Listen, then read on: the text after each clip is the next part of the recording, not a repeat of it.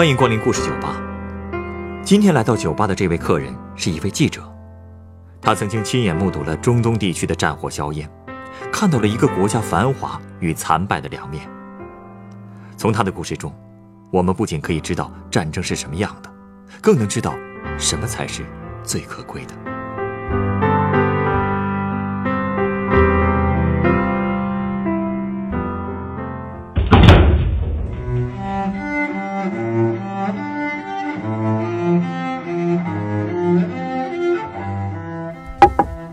调酒师，你知道黎巴嫩吧？知道啊，这个国家应该是在中东吧？对，中东地区，西边就是地中海，南边挨着以色列，北边跟东边跟叙利亚接壤。嗯，我想我大概知道它的位置了。我啊，在那个地方待过八个月。哦，去工作啊？对，我曾经是中国派驻黎巴嫩的维和部队里的新闻官。哎。这个工作听起来很有意思啊，是联合国的维和部队吗？对，呃，可能很多人都不知道吧。联合国在黎巴嫩的维和行动差不多有三十年了，咱们中国也从零六年就派部队参与进来。到了我去的那会儿啊，那已经是第五批了。哦，还真是不太清楚。嗯，其实出发之前我还挺兴奋的，毕竟是代表祖国出去的嘛，而且又是去战地。你知道，我们这些军人都很渴望在战场上有所作为，所以代表祖国去维护一方的和平，我觉得特光荣。这个，我觉得可以理解。去之前呢，我听从那里回来的老兵跟我讲，在黎巴嫩的维和部队里，一直流行一句话，叫做“在黎巴嫩，所有的和平都是假象，只有战争是永恒的”。一开始啊，我还没觉得这句话有什么。等真到了那里，才发现，他说的太对了。这意思就是说，当地的战乱很严重吗？对，你想啊，联合国连续往那儿派维和部队都三十年了，到今天都没中断，可见那个地方有多不太平了。唉，最早派维和部队过去，是因为黎巴嫩在打内战。到了上世纪九十年代，好容易内战停了，可消停了没十年，他们和旁边的以色列。又打起来了，这还不算，在黎巴嫩国内，不同的宗教派别和政治势力互相之间还不团结，谁也不服谁，简直是乱成一锅粥了。其实啊，去之前呢，也从新闻里了解过那边的情况。可是等飞机真一落地的时候，那感觉还真是不一样。怎么说呢？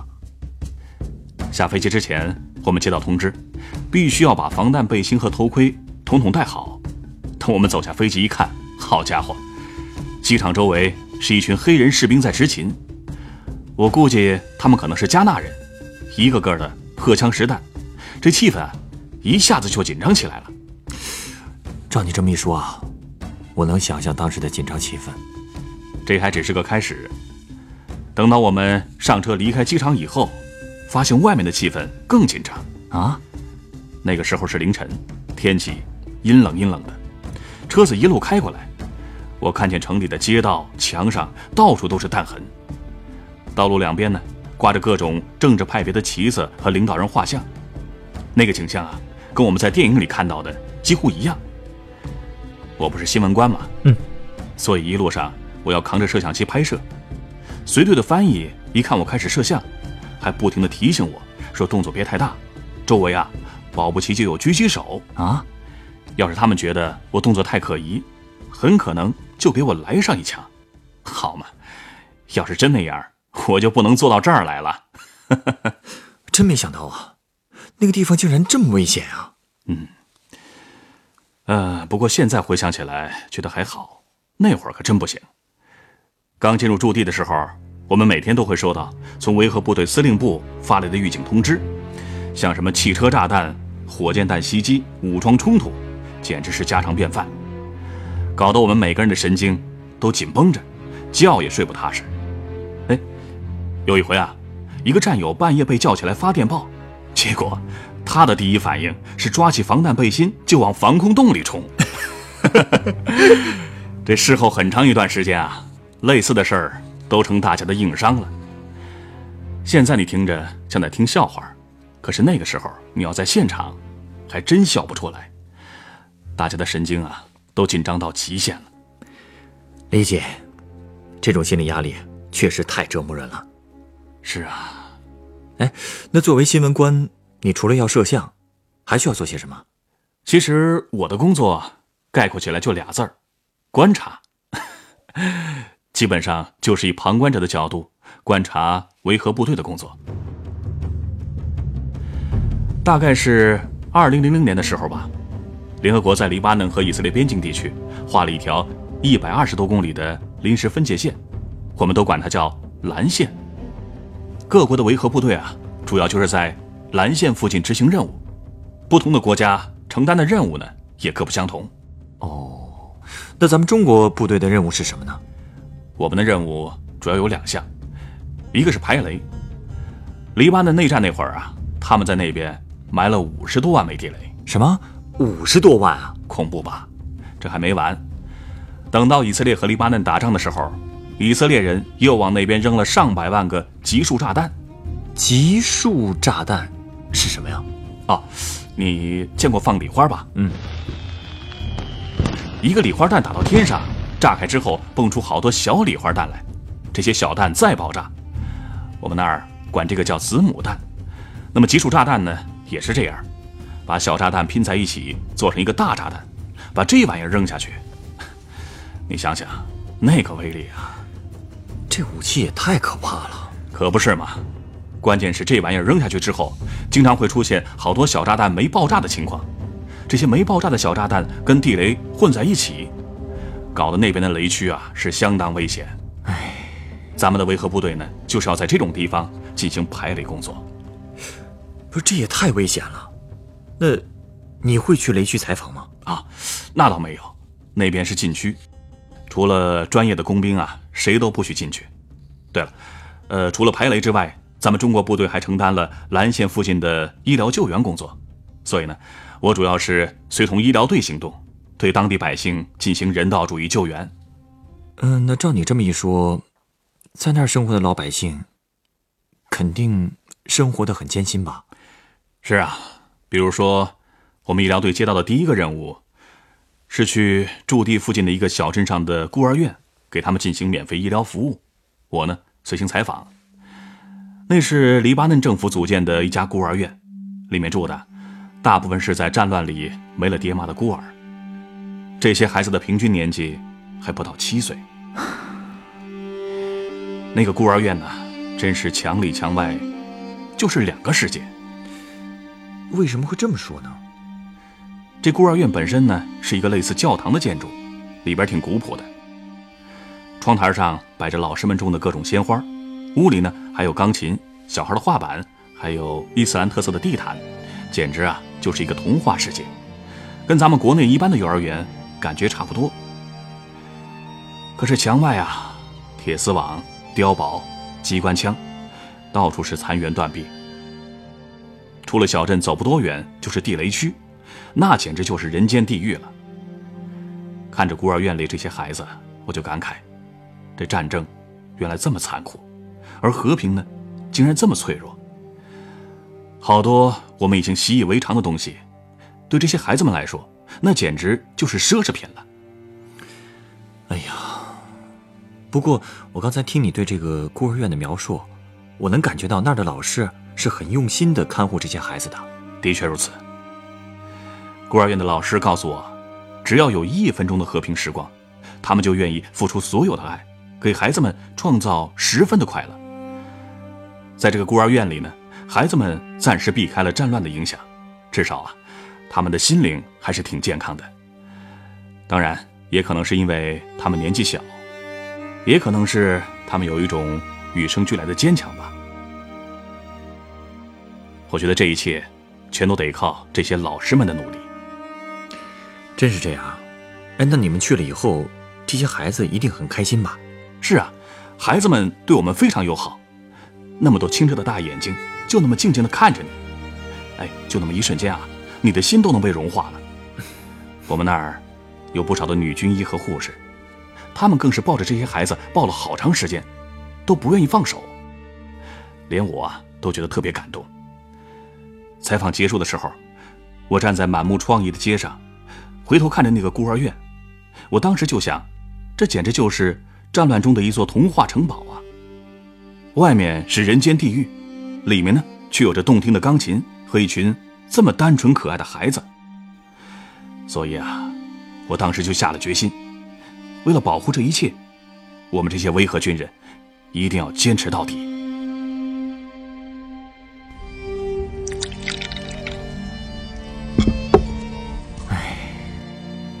不这么亲眼对比过，可能很多人都不能理解和平有多么可贵。是啊，在战乱地区，死亡是随时都会降临的。就在离开孤儿院不久之后呢，我就亲眼目睹了一次武装分子对维和部队的袭击。啊，那是我到了黎巴嫩三个月之后，有一天接到报告，说是因为黎巴嫩当地真主党武装分子的一枚火箭弹出了故障。误伤了一辆在附近巡逻的西班牙部队的装甲车，我接到任务啊，要火速赶到出事地点进行采访。就那么一瞬间，我突然觉得战争是真的来了。不过也容不得我多想什么了，直接穿上全套装备，扛着摄像机就出发了。这一路，前面是开道车，负责屏蔽车队所到之处的所有信号源，防止呢有人用遥控的方法引爆路边的炸弹。负责警卫的战士啊。这枪的保险都是拉开的，子弹也都上了膛。好家伙，剑拔弩张啊！那个感觉，真是让人紧张到喘不过气呀。这一路，左边是以色列布置在边境线上的碉堡。在我们经过的时候，我看见碉堡里的重机枪枪口始终就瞄着我们这支车队。前面不远呢，就是那辆被炸毁的西班牙装甲车，车上有两个士兵，一个。已经被火箭弹炸得血肉模糊了，另一个倒在路边，不知道是被哪边的狙击手打死了。右边是十几个真主党的武装分子，他们手里端着各种家伙，举着旗子，正在大声喊话。我们这支车队就这么直接暴露在互相敌对的两拨人中间了。这种情况也太危险了吧？没办法，如果我们不去处理。事情会闹得更大。当时，联合国的调停人员，还有黎巴嫩政府军的人，在以色列和真主党之间来回穿插。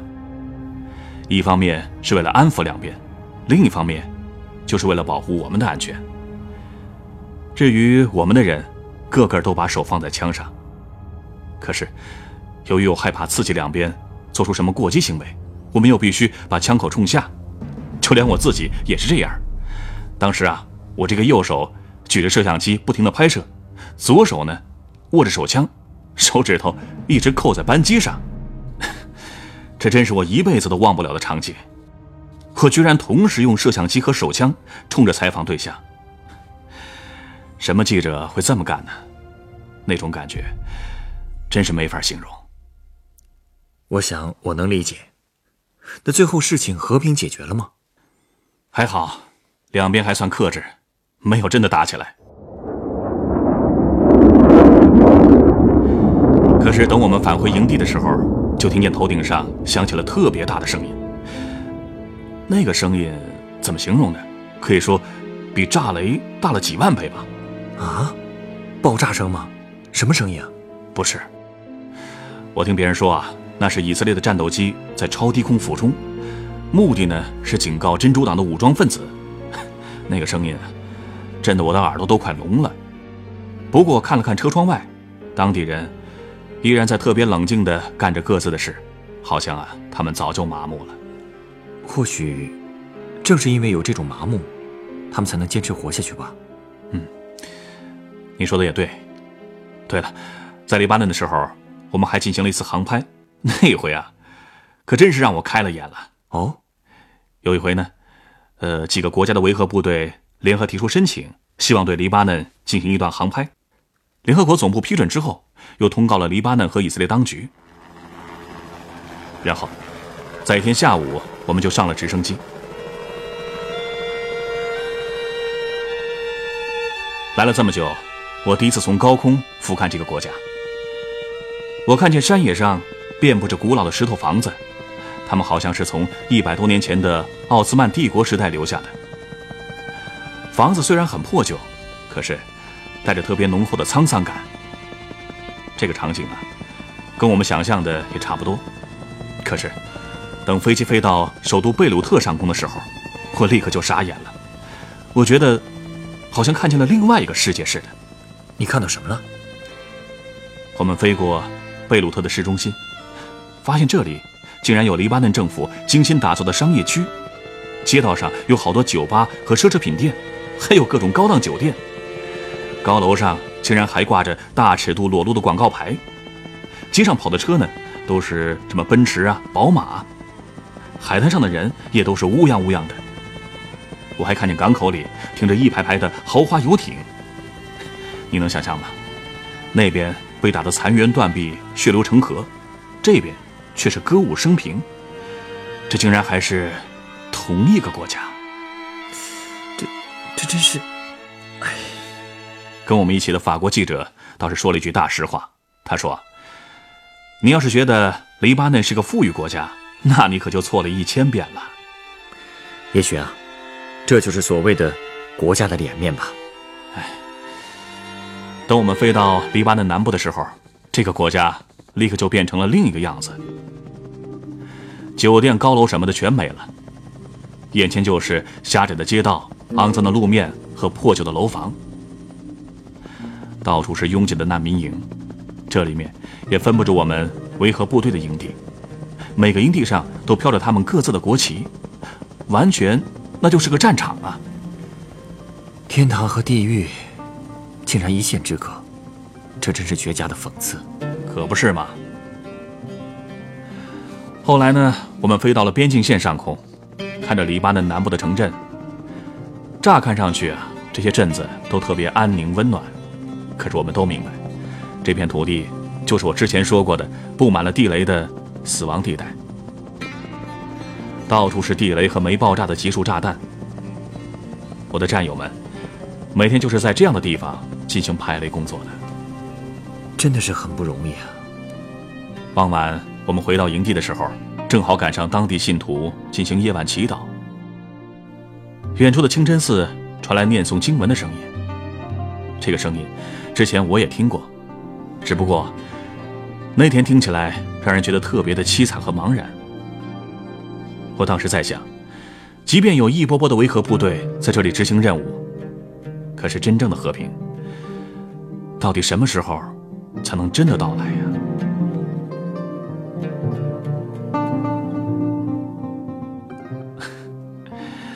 反正直到现在，那里也依然没有真正的和平。我今天就说这么多吧。谢谢你带来的故事，你稍等。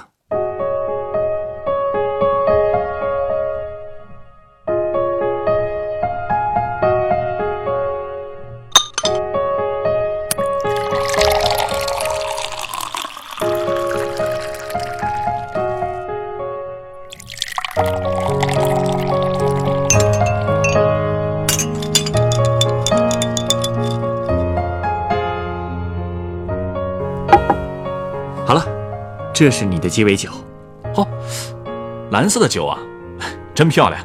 这杯酒以金酒做基底，再加上一点柠檬汁和蒸馏干香酒。至于它的颜色，是用专门的蓝色干香酒调出来的。这样啊，那为什么要给我这杯酒呢？据我所知啊，联合国维和部队的头盔和贝雷帽都是统一的蓝色，因为蓝色象征和平，所以你们也被称为蓝盔部队。不是吗？没错没想到你知道的还真多，知道那么一点点对于那片战乱的大地而言，你们就像是翱翔在天空中的、给人带来安宁与幸福的蓝色小鸟。正是因为有你们的坚持，和平也许真的可以早一天到来。谢谢你，那就让我拿这杯酒来敬我自己和我的那些战友们吧。好。